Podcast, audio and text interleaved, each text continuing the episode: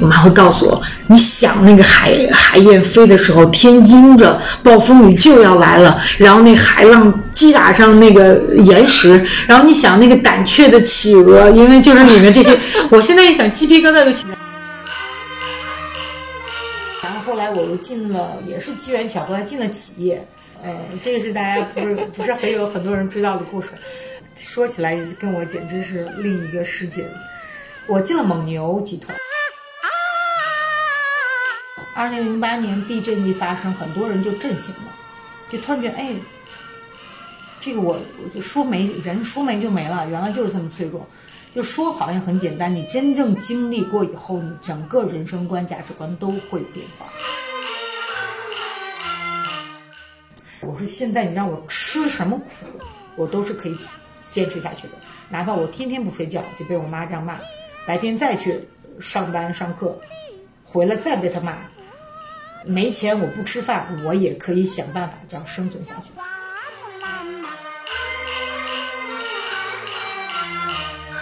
是个女郎，不知大家好，欢迎大家收听知己。知己讲述我们如何抵达自己。我是俊雅，真的是很久没跟大家见面了，因为这两个多月呢，我一直在北美洲和南美洲流浪。那这一期就是我在纽约的时候录制的一期访谈。这期的嘉宾是美国著名玛莎格莱姆现代舞舞团的首席舞者新颖。熟悉舞蹈的人都知道，玛莎格莱姆被誉为现代舞之母。她在一九二六年创立了这个舞团，而新颖是这个舞团历史上首位来自中国大陆的首席舞者。本来以为她的成长路径一定是一条方向明确的直线。但在跟他聊了过后，我才知道，他也曾走过一个弯道。他过过几年平淡稳定的上班族生活，甚至还走入过八竿子也打不着的企业界。可命运的可能性永远宽广的，你无法预测。二零零八年的五幺二汶川大地震震醒了他内心沉睡的梦想，于是他又重新开始新的人生，迎接新的挑战。十年之后的今天，他的人生已经翻天覆地。那在他的舞蹈之路上，他遭遇过哪些不为人知的困难？又是什么让他现在对舞蹈依旧两眼放光、初心不改？在这十年里，他是如何找到并认可了完整真实的自我？是命运的巧合，还是个人的努力成就了今日的他？生命究竟是偶然？还是必然。那我们就一起来听一听本期知己吧。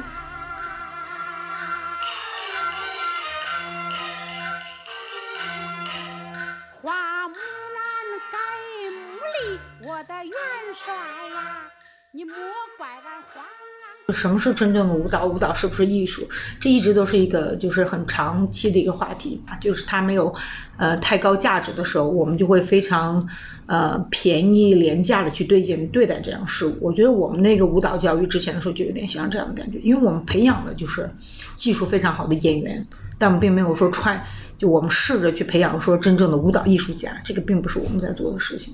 所以小的时候，如果大家有经小中专经历，很多舞蹈专业人都有这个小中专经历呢，就是就抽出来的，硬压硬摁，扇着嘴巴子成长起来的，就这样子。所以孩子们的基本功、柔韧度都解决的非常好，呃，特别猛。但是，呃，可能舞蹈寿命不会特别长，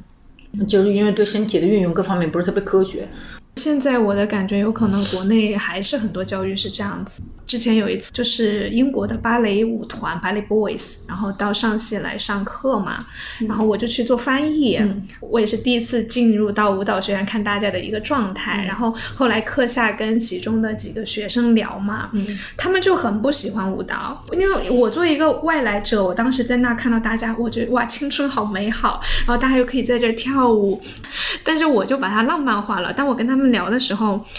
他们就觉得不喜欢，不喜欢。对，因为我觉得老师的教育，他可能就是那种每天逼你，然后要练习，然后所以虽然他们有这样的机会，他感觉不到那种热情。然后，当时其中有一个女生就说他们是每周都要量那个体重，然后我问他们周末干嘛，他们就说我们周末就减肥。我以为他们开玩笑，结果是他们是 literally 周末他们就花时间在看怎么样让我下周的重量减重，因为他们要去称，所以他们周末可能就饿自己啊，或者去锻炼啊，然后让他周一或者什么的时候称重的时候对。可以轻一些。对对对，就是这样，现在还是这样，因为大家对舞蹈演员的想法就是，呃，我们小时候就是，比如说你个子长不高，他说，哎呀，当演员肯定没戏了。就是我记得刚开始现代舞刚出来的时候，比如说条件不好的或者什么的，条件好的人都被芭蕾、古典舞要走了，然后条件不好的这些全部都弄到现代舞来了，就给大家说，我说。就是呃，并不是说嗯、为什么，就是为什么这个是可以，就是现在我是从外面来的，那为什么他好像就可以接受各各种各样的这样的身体？我记得很早期的时候，那时候看现代舞，就吴珍燕他们那一班，吴珍燕就是本身你看上去，你觉得她绝对不是像你想象中那种头小腿长或者什么那样的，但是我们就好爱她，我觉得她在跳舞的时候。我说哦，这个就是我想要做的那样的舞者。那真正感动你的是什么呢？你要真正想想，就这个时候你是是你在长长的腿腰可以踢到哪儿去？那个腿可以到一百八或者三百二，那腿都已经走两圈，是这个吗？不是，而就是因为它特真实这种灵魂的东西，真正一下子就。在那么早期，就是没有人还会产生一个审美共识的时候，突然间就打动你的心灵，你就说哦，我想要变成这样的舞者的时候，那个才是真正艺术打动你的心灵。我觉得就是我们的训练方式和我们的这种传统的这种教育模式，毁了一批人的激情。嗯，我记得我那时候在北京舞蹈学院教课的时候，就跟问我的孩子。们，因为我在国外体会最多就是大家说梦想和激情这件事情，就是国外的人外外国你会发现他为了梦想真的是可以付出好多。那你说呃纽约有多少舞者？好多舞者，那是所有的舞者都可以找到一个工作吗？没有，大部分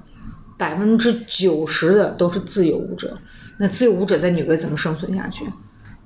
那就是在外面白天在外面餐馆里打工，晚上跑别人那去，也许都没有配没有那个钱挣的这种排练演出都还去，就因为一个激情。我就问我这个学生，我说：“那你的梦想是什么？”没梦想了。其实我就想想，我当时也是这样。上我上学之前，我一直说要当舞蹈家，当舞蹈家，然后开始就开始走上学这条路，对不对？我考进了南京艺术学院第一届的本科专业，因为我们那个时候在山东没有几个选择。嗯，我考那一年是提前考，十五岁，还好我们是舞蹈编导专业，所以舞蹈编导专业给你的信息量特别大。然后现在我接触的多，所以这个真的是给我一个非常好的时机。但是你就是进了大学以后，刚开始哦，现在可以当舞蹈编导，已经有劲儿了。慢慢是现实就开始接过来了，就是编个晚会，编个这个什么，出去商演挣点钱。那大学毕业后出来能做什么呢？那就最好的工作就是在大学里再找个，就没有人再去想哦，我要当舞蹈艺术家，我编我自己的作品，创立自己的舞团，没有，就大家都是想到稳定，这时候才是最重要的。这就是我们社会固定的模式。教给我们的，我就以为这个就是最好的，所以去大学里工作。因为我知道跳舞很难嘛，就像你说，你要吃非常非常多苦。那你在那时候，让你觉得呢，想要坚持下去的那种动力是什么？嗯，这个我也经常跟我的那个学生说，我说，为什么你那么爱跳舞？就是因为你跳舞并不是给别人看，不只不只是给别人看，而是那个自我审美和自我愉悦的那个点。爱跳舞的人都会有，他知道我说这个什么意思，就是因为这个瘾过不了，所以你才不断的愿意走下去。很多人这个瘾很早期就给打掉了，为什么呢？不让他跳舞啊，整天就搬腿搬腰，踢一百个这个正旁腿，然后翻一百个这个，那你说他能吗？他他那个自我身体的愉悦没有体会，一直都是 suffering，就是就是自我摧残。那个时候在。然后你又看不到尽头，有的时候很多舞蹈这条路太难走了，就是很难看到尽头。有的时候，嗯、那你也是接受的那种很一板一眼的那个教育嘛？你说之前的这种，但是你还仍然能够体会到跳舞的这种热情，支持你去 overcome 那些。我记得我那时候小时候就我很喜欢跳角色性的东西，嗯，比如说那个时候很小的时候跳花木兰，谁说女子不不如男？我觉得那是特别好的一个主题，是我特别爱跳的一个，因为我觉得哇好帅。然后后来跳穆桂英挂帅，对于孩子来讲是非常有层次的一个作品，因为他要从穆桂英哭丧开始穿一身白衣，然后最后他终于下定决心的时候，要去挂帅的时候，他要下场。然后会有连续的击鼓声，大概十七秒、十八秒的样子，不到二十秒。他要换衣，从这一身白换成一身穆桂英挂帅那个戏曲那个衣服，就跟头饰什么全部都是包含在里的，靴子什么全部都有的。然后他再出来拐，就穆桂英挂帅出征了那个状态，就简直是哇，又是一个女性英雄的这种形象。我记得在哭丧的时候，哭得我撕心裂肺那感，其实我才多大呢，很小，体会不到就是丧夫的这感觉。但我记得那个表演那个过程中，让我体会那个情感抒发出来的时候，我这样说着说着，我觉得我眼泪就上来了。就是在那个很小那个表演过程中，我会觉得，嗯，好像可以让我的有一个情感的路在舒展过来。然后会跳旦角，我觉得那也是特别经典的，我非常喜欢那个作品。他是从他老的时候回忆他十八岁的时候在舞台上那个状态，然后又回到老的这个时候的状态，这个心酸，你就从小就这种角色让我好像体会可以不一样的人生一样那样的感觉，让我就是好爱舞蹈表演，好爱跳舞，嗯。然后再一个就是，我妈妈是一个多愁善感的人，她很喜欢写东西，很有文笔，很喜欢读诗啊等等这些。我记得我小的时候，她你想那时候在工厂里面还是，别人孩子都在表演你什么呃你拍一我拍一什么这些，或者捡到什么路边捡到钱这样子的节目，就是两三岁，然后我妈会让我呃背什么呢？嗯，高尔基的海燕。我妈会告诉我，你想那个海海燕飞的时候，天阴着，暴风雨就要来了，然后那海浪击打上那个岩石，然后你想那个胆怯的企鹅，因为就是里面这些，我现在一想鸡皮疙瘩就起来，因为我记得我当时想那个胆怯的企鹅的时候，就是那个阴天，暴风雨就要来了，很恐怖，然后一想到海燕勇敢的冲向那些闪电。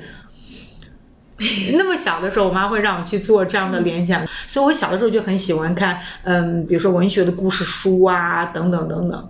所以对，所以我说这个角色的时候，我对那个角色也非常有兴趣，就因为我知道他们是谁，比如我知道花木兰是谁，我知道穆桂英是谁，我不是只是说很片面的去学一个舞蹈作品。所以我觉得一般的现在来讲，我们大家就是，嗯，我有这时候可以讲少儿教育，讲一点点啊，因为我每次看到少儿教育的时候，我会非常生气。就我们中国的那个少儿舞蹈教育，要不就是给你搬腿搬腰，要不然就教你，呃，最最简单就我们那考级那东西，你拍一我拍一。但是你有时候真的低估了孩子那个情感的需求和他可以真正走到那个深度，因为你没有把他当个真正的人看嘛，你简直就把他当那个呃小傻子糊弄着玩呢，你说对不对？像小狗小猫一样糊弄着玩。其实你要真正看他人深度的时候，我们那个时候的小中专的孩子都十一二岁啊。十三四岁就开始已经学这样的作品了，所以我觉得这个才是艺术教育真正的意义。就是可能平时大家觉得艺术教育，我就是教他怎么画画，教他怎么跳舞。但是其实像你现在记得的，可能当然这些技术是给你打了很好的基础，但是最能够打动你，我觉得影响你深远的，其实是这些你记住的角色。你可能当时只是被他打动，你不知道他会怎么影响你。听你在回忆你之前表演的那些作品，感觉让你印象比较深刻的，都是有个这种女英雄的形象。我有跳过一些很美的，我记得那时候很美的作品，那时候刚刚出来，呃，踏歌汉唐舞、汉唐风，我觉得哦，这个好美哦，就是古代女性的那种美。但是就是一种美，你可以体会，这也是我就说自我审美的一个状态。你觉得自己好美，跳的时候，这也是让你爱舞蹈的一个原因。但是，就真正让我刻到我骨子里，而对我真正影响到让我走更深的时候，就是这几个角色。对，一想起来就就是这样的。嗯啊，嗯，很久没有想过这些。对，就是很久没有想过，所以今天还挺有意思的。走走回去，一下才意识到，就这，别人说在交谈中你可以学习到更了解自己嘛。因为我现在又走回像格拉姆舞团，我又是在跳像女英雄，就是女性为主的这样的一个形象，就好像有一个回到了最初的那个原点，嗯，就真是好玩。那后来你就是上完大学嘛，后来是去教书，当时是一个什么样的状态？我刚还呃叛逆了一下，就是大学毕业之后叛逆了一段时间，呃，我是我们班第一个签了就业协议的。当时这个学院是四川音乐学院的二级分院，在绵阳签了这个事业单位，觉得还挺挺好。但是签了过去以后，我觉得，嗯、跟我想象的有差异的时候，我就有点叛逆了，我就不想去了，因为我觉得，哦，我以前就是这个野心安安定不下来，这颗野心在想要做些什么东西，虽然自己还不知道，但就是不想在那儿了。我还撕毁协议跑了一下，就跑到南京混了好几个月，反正就是这儿也干干这个零工，干干那个零工这样子。那时候才十九岁。那时候你的野心是什么？你觉得？你就想出去闯一闯，但是也不知道自己其实真正想干嘛。就我自己可以编导啊，我可以给这个编编节目，那个编编节目。然后后来我又进了，也是机缘巧合，还进了企业。我还进了，呃，这个是大家不是 不是很有很多人知道的故事，呃，这太说起来跟我简直是另一个世界。我进了蒙牛集团，蒙牛集团之前在工会，就是在山东事业部，呃，然后工会做得还挺好的，去总部演出，还就是总裁牛根生什么这些我还都见过，都认识。然后后来结果被人事部看看中了，然后就被人事部要过去了，就做企业管呃做企管这一块儿，然后包括你从招生和员工培训，然后呃后来就被送到总部去做人才梯队。然后其实那一年做就挺好的，要被提升企管处的处长。然后我妈就说，因为那时候好年轻啊，二十了，这时候就二十岁了。但是我妈就说，啊，我我学我给你培养出这么多年做艺术做舞蹈，你现在去卖冰棍儿去，呃，就开玩笑嘛。然后我就想也对，因为我妈对我有期望，所以那时候也是家里面又托关系想让我。去再考一些其他的大学，进大学当老师，那就是他们的愿望。我就说再试一下吧。我们那时候放放弃的原因就是为什么不跟家里面再叛逆了？因为我的叛逆期就是来的比较晚，然后跟我妈关系非常差，那个时候有。但突然间我就记得是在那个南京漂了一段时间，回家的时候，我妈那个头发就全都白了，就是因为我不在家，那时候不听她的，要他从小就是我听他听惯了的，一直都是。然后那头发白的，我就觉得天呐，我这是给我妈做了什么？就是觉得一下觉得好像自己做错了事情那样子。然后我又试了呃农业，山东农业大学，然后结果考试考专业都考过，要提档案的时候，发现我的档案大学毕业会打四川来了，结果我就必须要来四川一趟，跑到四川了。然后那个院长呢？就是跟我聊了一下，他说你要愿意回来，我还愿意接受你；你要愿意过来，我可以让你操守，把舞蹈专业建起来，等等的时候，我觉得啊，因为那时候心就开始平下来了，觉得有个稳定的地方也就就挺好。那那时候去，当时最开始说要找稳定的工作，我就觉得你去蒙牛那段经历还挺有意思的。就是当时其实是就没打算做舞蹈了嘛，那时候是怎么想的呢？就是嗯，你会发现哦，原来我还有这方面的能力，就是我学习能力是非常强的。这就我又会提醒大家，我们并不是头脑 简单的人。然后就因为一进去就发现学习能力非常强，对呃企业文化的掌握非常强。我那时候做培训的时候就已经很好了。就你本来你能把别人教会跳舞，你就可以把别人教会任何事 事情。因为我觉得舞蹈是一个非常难的，因为你是要把头脑的意识传达到你的身体里，再去做出来，它要经过一个过程。然后你去教别人企业文化，你就是看怎么能把这个信息更有趣的带给别人。我们那时候现在说起就很真的是很好玩的经历，我真的觉得好像那是另一个人生一样。你当时享受吗？就喜欢吗？嗯。呃，挺喜欢的，因为你会觉得哦，原来我还可以做这个。对，因为你之前就是十几二十年都是在舞蹈的对，世界里面，突然走到，我觉得也挺，对对，就很好玩。那当时你没有想说，那我就走上这种一直晋升啊，然后要成为老总啊 这种商业的道路我要是当时留在现在就是这样的情况，啊、因为我当时一批训练出来，现在也都是很好的朋友的人。就这个训练班的人，现在都是各个。地方非常重要的对，老总了，就都是老总了。我这次回去不是，我就说这个里我这个老师现在就是老总。我之前回到上海的时候，他们还把我这以前几个都是他下面的总裁，全部都是、嗯都是这个华华东地区的负责人，那个什么华华北地区的负责人，然后在一起在一起坐着吃饭。结果是，呃，回到了我原本搞艺术这条路做这个了。然后大家也都在笑，就是觉得好好玩哦。就人生其实也是可以走得很挺有意思的，你不知道会突然间带到你走到哪儿去。嗯。但好处是让我知道了，我可以把一个事情踏踏实实做，无论我做什么都可以做好。所以我就踏踏实实回到教学的时候，我就真的可以把教学做好。我把舞蹈专业拉起来，我把舞蹈专业可以打造自己编导作品，可以拿出去参加国家比赛拿奖回来。因为我们的学院也是属于比较稍微小一点，后来变成了独立学院，就一步步做，就开始意识到哦，你原来一步步做是可以越做越好的，自己就知道这样子。那你在那个地方做了多久？一直做到嗯二零一零年离开。我其实现在都还在，做两现在哦没有是从零五年啊，20做了做了这么久，对我做了五做了五年的老师，对五年的老师。然后我走的时候是以副系主任和另一个歌舞剧院的副院长的时候离开的。那时候也是我们那边最年轻的一个中层干部。对，那你这五年的一个生活状态是，嗯就是很稳定的，嗯就是呃很稳定，但我也是很用心，就希望因为那时候刚开始没有舞蹈专业，要一一手，我就是一个人要不断的写很多教学教案、教学计划等等这些，把舞蹈专业申请下来。后来我们就有了舞蹈专业，那时候零五年进去，零七年就开始有了舞蹈专业，然后我就把舞蹈专业带了，这一直带了三届嘛，到一零年我离开。然后离开之后就没有从事很具体的这个工作，但是我现在都还在学院有职位，职位嗯，嗯而且一直在做舞蹈这边的管理，就是他们那边的系主任，现在是，嗯，嗯，那就是当时这么稳定，然后感觉什么都是很稳定提升的这个状态的时候，然后你也都已经当了老师，已经心也已经收了，对，怎么又会又有一个想要出来？因为我觉得对于你的话，应该当时是一个很大的转变。对，就是，嗯，我觉得就是这个就是不可避免的那个时时间一定要谈的那个事件，就是二零零八年的地震发生。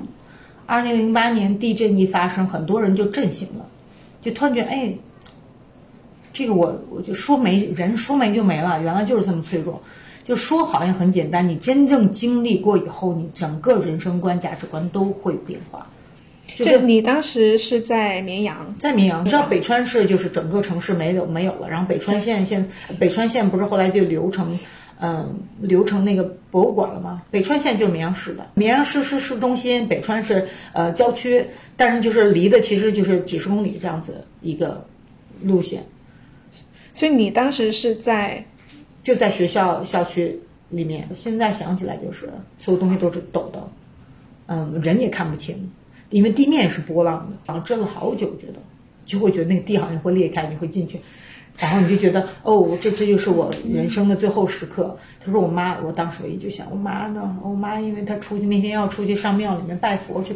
然后是见不到我妈了，就最后一面，就家里面人要死也能死在一起才好啊，当时就是这个想法。因为我们那个校区以前是飞行学院，我觉得建的还挺结实的吧，就是。所以其实人基本上没事儿，就是你嗯你看到的那些人基本上没事儿。对对对，就是我很幸运的，就是呃，学生或者什么，我知道这些朋友都没事儿，但是我认识的朋友在北川的，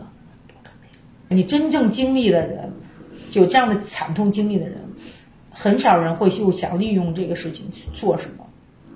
就像是很多人搞艺术、搞编导的，在那一年的时候，我们参加了荷花奖，我就把我的学校里弄弄弄，参弄个荷花奖去，但是做的特别校园风的这种，就清平时节，就是很呃酸涩、很甜美这样子的感觉。然后到其他的学校，你看北京舞蹈学院等等其他学院编，因为地震发生，全部都编的地震题材的。我四川的人当时在底下看不下去，很难表述它，然后也很难走出来，本来就挺难走出来，谁还想一直在里面哭来哭去的？我记得我在底下看的时候，我说这作品编的像闹鬼一样，就是那母亲哭孩子的照片，拿那空框子，然后又有小孩的那个这种照着那个大白灯，给小孩在上面做这种什么背着书包突然间又消失了，然后那个声音是孩子笑的那个声音，我这不就鬼片吗？这在闹什么闹？当时在底下看，我心里特别不舒服。我记得那时候在医院里，这个平平屋不是好几天之后才弄出来，才就人才给弄出来的嘛，所以是三四天了吧，可能都已经。然后终于把它弄出来那一那一天的时候，整个中心医院、绵阳中心医院全部都满了，那个大堂里面全部都是，因为没地方放人。地他那个医院的，你从进医院大门口开始，你就开始这样一个一个迈，人都是躺在门板上的，有个门板就是非常不错的了。就他们当时是把人抬进来用门板抬，因为没有担架，担架根本不够用，运到 CT 室来，你把他抬回到医院床，那个人就会，你这个门板我要拿走啊，快点，那边还得有人呢，就个门板。我记得有个半截的，有个孩子是头比较重，脚不怎么重，脚就在底下当啷着。弄下来那个半截的门板都拿走去抬人去，然后当时我记得平屋刚出来的时候，我就跟他们聊，我说那那你嗯家里面家里面都没了，但他说的那个话的感觉就是，你不会觉得他会挤出一丝眼泪的感觉，因为他们当时在那时候，他们就以为他们也活不下来了，因为三天动也动不了，送出来还能到医院，他们就已经觉得这是非常不错。就看到事情那个人所有的这种悲欢离合，就我们平常讲的这些事情，一下子那么真实的放在你面前的时候，然后那么那么紧急的，就你什么生死、受伤、血啊什么这些，嗯，就一下子在那段时间非常紧的一段时间里，就全部都看到了，就让我觉得看人生简直是不能再回到以前去的那种状态。你觉得你当时想的最多的是什么？就是最多的就是能跟自己家人在一起。当时真的就是这个想法，没有任何的想，只要能跟自己的家人在一起，嗯，然后活也活一起，死也死一起就行了。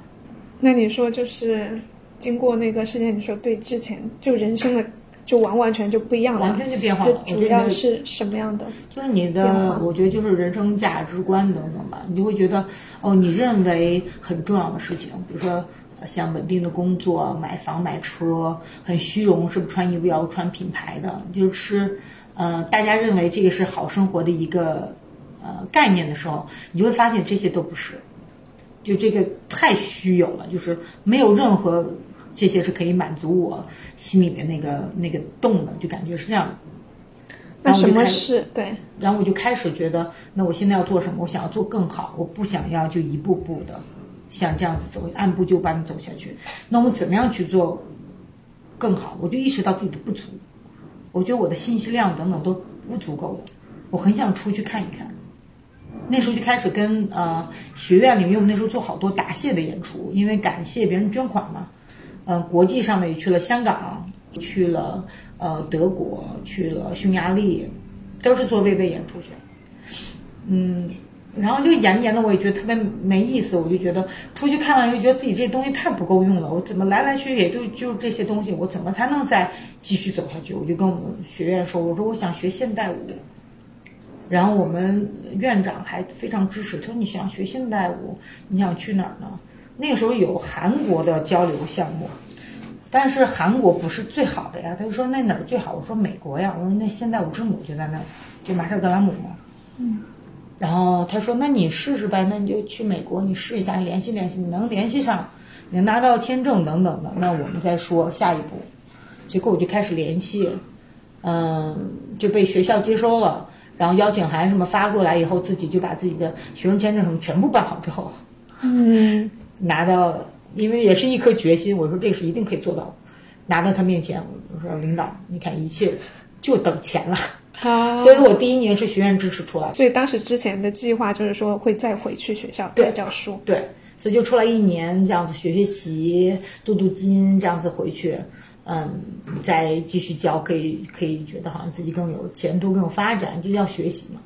然后好处是自己没有浪费一天的时间，就来到这以后学习。就你的生命是给了第二次机会，就你有第二次重新活一次的机会，是不是所有人都有？而且尤其你过来的时候，要从牙牙学语开始，出去办一点点小事情，都是像小孩子一样，一个字儿一个字儿把写出来，然后做好多调查才敢走出门这样子。嗯，但是没有学院那个经济，如果当时他没有我这钱的话，根本不可能出来的。所以就是说，这个我是感感恩，太感恩了。为什么我每次都是要回去的？原因就在这儿，必须要回去，因为没有他们不会有我今天。然后没想到就一步步走这么远，然后就好像活了另一个人生出来了，已经。那当时刚来格莱姆的时候，我挺想知道你刚过来的时候比较大的一些冲击，或者是对你比较大的一些改变有吗？我觉得一下子就你学了很多年舞蹈，你来这以后觉得自己啊，肯定还是挺不错的吧。入校考试我就被分到零级，最重要是你有一个你学了这么多年专业，你总觉得自己挺不错的，就有一个，呃，那样的心态在。我在国内拿过奖什么什么这样子哈，然后出来以后你就啪，什么都不是，你就觉得突然间有一个信息会被打击的感觉。我记得刚开学的时候，那时候要考试嘛，你可以考奖学金，你可以考二团，我试都没去。你就考试都没去，就因为我觉得这不可能的嘛，就哪有这个这个水平不行，嗯，对自己信心特打击。但是我这个人是被打击了，但我不会放弃的人。所以因为语言特别差，因为真的就是英语你在国内学的最好，再好你出来不用，那就等于零，你就会觉得这个说也说不出来。就跟别人讲的时候，你总是好担心啊，在脑子里面不知道过多少遍才能说出那么那么一两个词。然后上课的时候，我就开始记得第一件事是先学术语，把术语先学会，把身体部位的关节先学会，死记硬背嘛。这样老师一说那个术语的时候，做这个动作，或者你哪，比如说他说你膝盖膝盖，你最起码知道哦，那我现在膝盖跟别人哪不一样，你开始不断的在调整它。然后可能也就是因为语言就不是特别通，但你就更仔细观察他怎么去用他身体的肌肉的能力。因为就算是舞蹈是很难用语言讲的清清楚楚的，嗯，但你真正用眼睛去看，然后身体去体会的时候，可能学的更会更全面。结果技术就学的还还不错，然后进步很快。所以我刚开始在初第一个学期在初级。然后第二个学期就被提到中高级去了，就三级去了，就已经，然后就开始老师就有兴趣说要给我奖学金，呃，下个学期那就刚好是可以把我这接过来了。一年这结束之后没有奖学金我就留不下来了呀，嗯，然后就我就有了全国的奖学金，然后就进了二团，二团结果说的是容易，但中间经历了好多不容易的这种转型，就蜕变的这个过程，就怎么能。我记得我刚来的时候还特别注意怎么不要晒黑呀，每天戴个美瞳化个小妆，头发染的红红的，还剪个刘海儿，现在我就觉得自己好可笑，因为那就不是我嘛。但是我就是有一个大家不是有一个很美的这个概念是，就可爱的这个概念是什么样？刚开始呃过来说二十五岁，大家都以为我十六岁都还不到，你本来就呃就是亚洲人就看着比较小一点。然后开始怎么开始慢慢的活出的像是个女人的样子，开始体会女性的力量是什么。就我腿上这个肌肉，就我身上这个肌肉，你会觉得慢慢就为他们很很骄傲，因为它提供给你的这种能量。开始对自己身体的审美，对自己性格的审美都开始在蜕变。你开始慢慢真正成长一个，嗯，变成一个真实的女性。就突然间开始意识到“新颖”这个名字。意识了什么？我的性格，那我真实性格是什么样的？我允许我自己犯错，有允许我有的时候情绪上下的波动。我知道这都是正常，是很真实的其中的一部分。开始接受这一块的时候，接受自己不好的地方，然后慢慢看到其中的能量所在，然后就开始慢慢活得更自在了。嗯，这个过程是舞蹈给你的吗？有关系吧，因为你舞蹈不断的让你在你的事业上越走越远，你对自己就很有信心。然后再一个就是你在观察格兰姆的时候，看他的角色又是来了，他的角色里面的带给你这种力量，女性的力量是特别了不得的。比如说他走入迷宫是这个女性，当时就是恐惧，完全就是恐惧的这么一个状态，然后开始面对恐惧，战胜这个怪物。然后像大世纪里面。就是女性反战的这样的状态，呃，心之窟美迪亚是这个邪恶的，明明是好像很邪恶的一个角色，但她的悲痛，怎么到最后让她因为嫉妒成恨，杀死自自己的亲生孩子这样子，你说可以让她走到那一步？因为格兰姆是特别喜欢挖掘人性深度的人，他的角色女性角色有母性的，有这种呃 shameful，也有是觉得自己，比如说像 Jacasta，呃。他自己不知道嘛，就预言他的儿子会杀死国王，所以把儿子送走，说要杀死他这个孩子，他不舍得送走了，就真的就像预言一样，他的儿子回来，但他不知道那是他儿子嘛，就把这个国王杀死了，就娶了他自己。他跟他儿子在那种纠扎的心里，当他最后知道的时候，杀死了自己，这种悔，这种恨，他都把它放到舞台上去，这都是他就认为这都是女性中的一部分。然后也爱的角色，所以你看着哦，原来我可以变成这样多的这样的角色，然后这些都不是说很耻辱的，不是坏事的，就是因为这就是就真正人性中的一部分。我觉得这些是我从中学来的。我记得刚来的时候，亚洲人很礼貌嘛，被别人挤了在队伍里面，尤其是新舞者，因为别人都是觉得哦，我这个位置不够了，他就拿你的位置啊，因为这国外人就是这样的一个概念。你要有问题了，你可以告诉他；你要没问题，那他就认为没有问题。我开始就让让让，总挤总让。后来有一天，我们排练总监就说：“他说，新颖，你是不是需要更多的空间呢？”我说：“我就这样看着他。”他说：“你需要，你就要说出来。”我那时候才意识到，哦，原来我还可以说出来，就是我需要的东西，我是可以说出来的。这个是非常长的一个学习过程。所以当时你可以该给自己各方面给空间，让自己成长的时候，你慢慢就有空间变成你自己了。嗯，我觉得这个这个是很重要的一个学习，因为我觉得在国内，我们就真的是很多时候就是说要为别人着想，那。对你就会让自己觉得好像自己的感受没有那么重要。然后我也是觉得，在西方世界，他这种所谓的个人主义嘛，当然也可以走极端，但是他们能够让我们学习的就是。我们自己的感觉很重要，而且我们要表达，要去争取，要去为自己站起来的那种。你只有为自己站起来之后，你才可以更好的合作，要不然就会一直成成为一个就是很被动的这种一个状态，就 passive aggressive，有的时候就会变成一个这样的一个状态。其实我觉得反而不好。对，你就比如说冷暴力啊，你对对你就很不爽，但是你又在那儿憋着不说。对对对对对，其实你要都说出来，就事论事就没什么，其实也。嗯嗯，这就是我我我们上次见到是在做那个讲座的时候嘛。对，就像我之前给大家介绍，我不是有个心内景观外化这个技术，就现在做工作坊都在做这个。其中非常重要的原因就是你要训练人的技术，就是教格莱姆技术训练你的肌肉怎么用力，告诉你怎么那个情感和肌肉的这个爆发力是怎么结合在一起的。然后你到心内景观的时候，就怎么去看自己，就你开始意识到自己哦，原来我有这些情感。你要先看到有这些情感，然后你再正面面对它。你不要觉得，因为好多学生我就觉得他不好意思说，你愤怒了你也忍着，你想哭了你也忍着，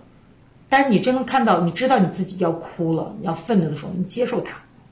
然后你利用它，用舞蹈这样把它外化出来。当你接受自己这些情感的时候，我说好处是什么呢？你在看别人有这样的情感的时候，你不会笑别人，你会发现哦，我明白他现在的状态是什么样，或者你对人性也会多多一份理解，对自己和对其他人都会多一份理解。就给这几次做呃心内景观外化，其实是一个呃，就你心怎么用心，也就用你的意识和身体去表达你自己情感的一个技术上的一个训练。但是这个训练让大家突然间会有一个什么状态呢？你会最最后有一个那个儿时房间的这个训练做完之后，大家哭成一片，然后你要给他收收收收半天，给他收回来。然后大家就说：“老师，你这是心理治疗。”我说：“这跟舞蹈治疗没有任何关系。首先，第一点，你们老师不是舞蹈治疗做出来的人，不是。但这是其实要真正作为一个舞蹈演员、舞蹈艺术家非常必须要有的一个部分，因为你一定要看到自己心里有什么，然后你才知道自己跳的动作怎么，你要想把表表达出来。哦，总监，我跳不了舞，腿踢不上去，协调力也不好。No，大家都可以跳舞，只要你能看到自己的心里面有什么，可以把它表达出来，那个连接可以建在一起。”就可以跳舞。对，嗯，我我觉得你刚刚说到这个治疗，因为我之前对舞蹈治疗也感兴趣嘛，但是后来我也是觉得说，其实艺术它本身就有疗愈的效果。对，它本身因为就是表达，就像你说的，嗯。内心的情感，你在这个过程当中，它就已经被看见，然后被疗愈了。对，那回到你 格莱姆的刚开始的一个经历吧，我就觉得他不只是对你的艺术生涯有很多转变，感觉对你个人，你刚刚也说，感觉你就完全自己也变了一个状态，就是蜕变嘛，你说的用的这个词。你觉得这个蜕变主要的点在哪？我觉得就开始真正接受自己了吧，你就不会去试着，嗯、给你举个很简单的例子，对，嗯。就我之前回去的时候，跟我上海的一个朋友，嗯，去买衣服，嗯，因为他们那个圈子里都是比较有钱的朋友，大家就追求牌子啊。然后到我去买衣服，我就他就说，哎，这件怎么样？我拿过来看，我说，嗯，这个不是我。嗯我嗯说，嗯，那个也不是我。我说这个可能会比较适合我，这个好像有点我的那个风格。我穿出来以后，我就觉得哦，很舒服。然后他也觉得哇，这个就是很适合你，真的很那你就买了。然后他才意识到，哦，我们那个圈子里都在比什么呢？都在比今年是不是这个新的款，然后那是谁谁谁，都在比这个，他才意识到，哦，那什么叫做你自己的风格？我觉得这就是最大的一点，就我活的真的现在就可以说，就是我吸引自己。嗯，然后不，别人你跟我说这件事情，如果这个不是我，我马上就会哦，这个我可能没办法去做，因为这个嗯就不是我这个血液中的一部分，我就会告诉你这个是没办法做的事情。对，就是我就感觉是你完完全全的，就是了解和找了解自己了，并且认可了自己。对，这是非常重要，认可的过程是很重要的。嗯了解自己呢，我觉得人的这个是人的身体和性格都是非常复杂的，你不断的在成长，不断的在变化，不断地在聊嗯对。但是真的就是你认可自己了，我觉得这是很重要的。就是我很想知道这个认可的来源到底是在哪里，就是什么让你能够有这样的一个变化？你有没有，比如说你回忆起，比如说让你觉得你真的有一些很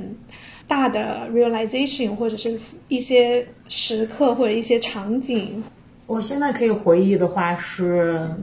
就是我脑袋中会有一个目标吧，就目标虽然就是我当时就真正决定留下，其实我在心里已经开始决定留下来的时候，是虽然这个隧道非常长，但我已经看到了那边那个光的感觉。就是记得我妈妈那时候每天晚上给我打电话，我那时候刚进团，特别难，就是天天晚上打骂骂呀，就是没良心白眼狼，什么赶紧给我回来，就是你在外面乱乱混乱搞，因为他根本不知道我这个舞团是什么。然后白天进团里还那么非常辛苦的训练，还有学校那时候那个部分还没有脱掉，就人完全疲惫的时候，就是那个意志反而更坚强。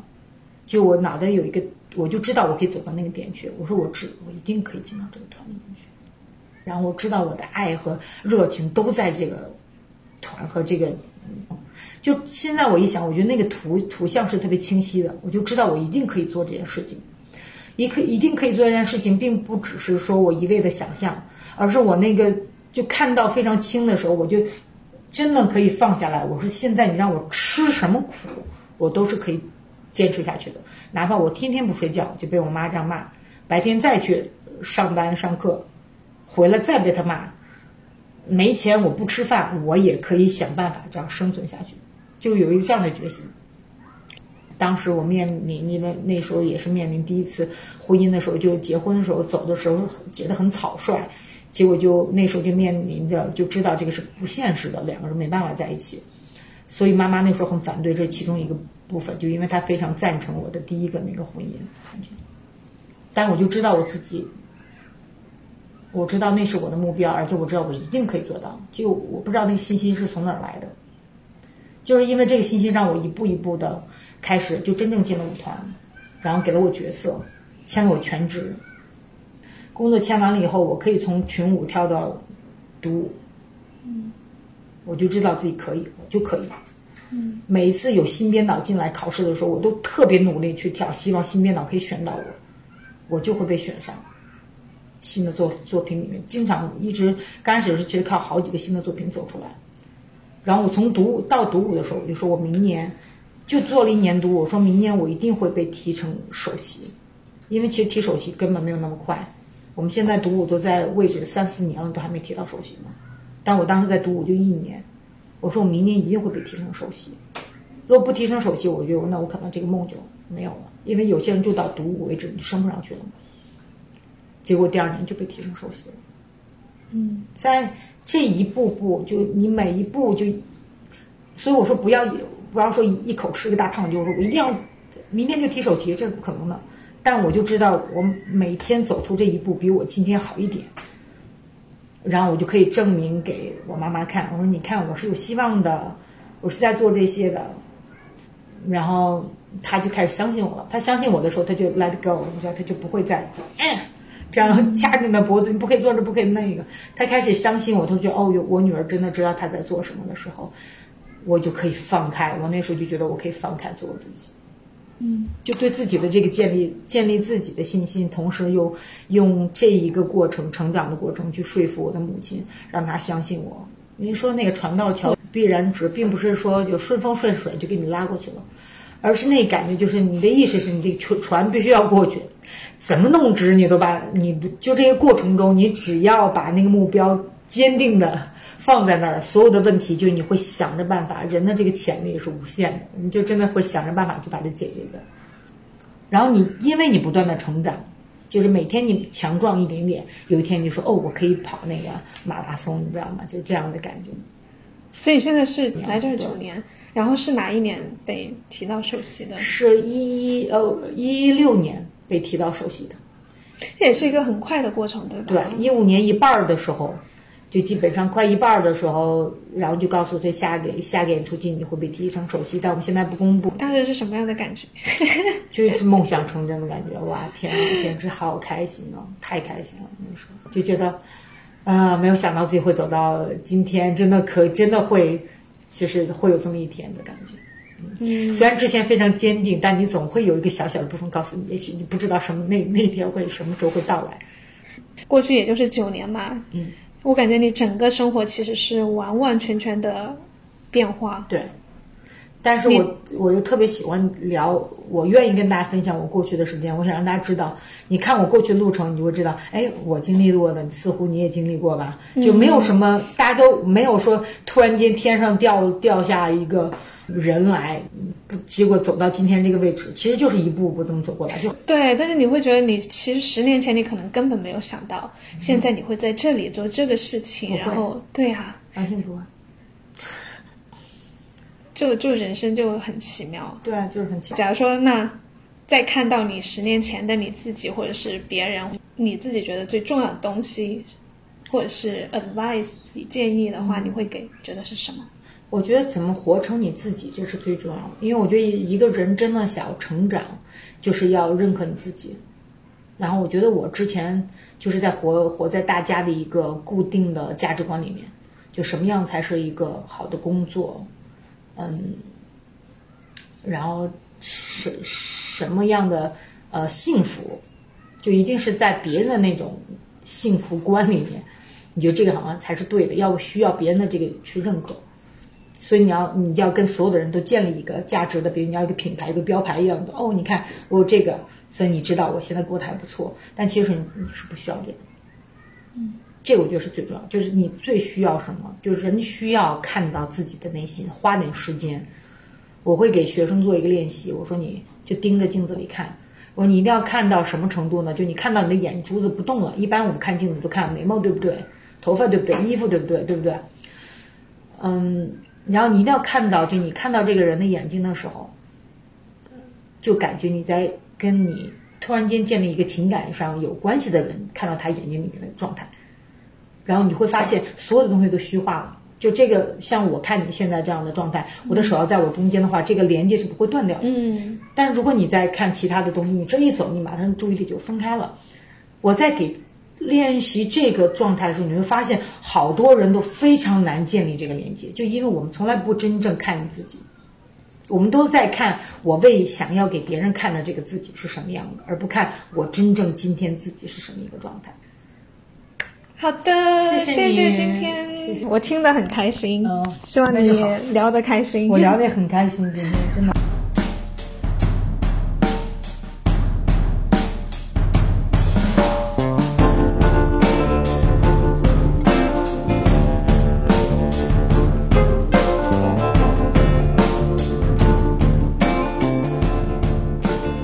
谢新颖的分享，相信大家通过声音也感受到了新颖真实直爽的个性，以及对于舞蹈、对艺术发自内心的热情。近期，新颖在上海的新颖国际舞蹈中心也即将开业，就让我们一起期待新颖把更多学习格莱姆技术和欣赏格莱姆作品的机会带到中国吧。回到最开始的那个问题，生命总是充满了偶然，每条道路都充满因缘际会，无法复制。但每次的结果也都是必然。我们的性格，我们最深处的渴望，终究会把我们带到属于我们的地方。不在这里，就在那里。咱们下期再见。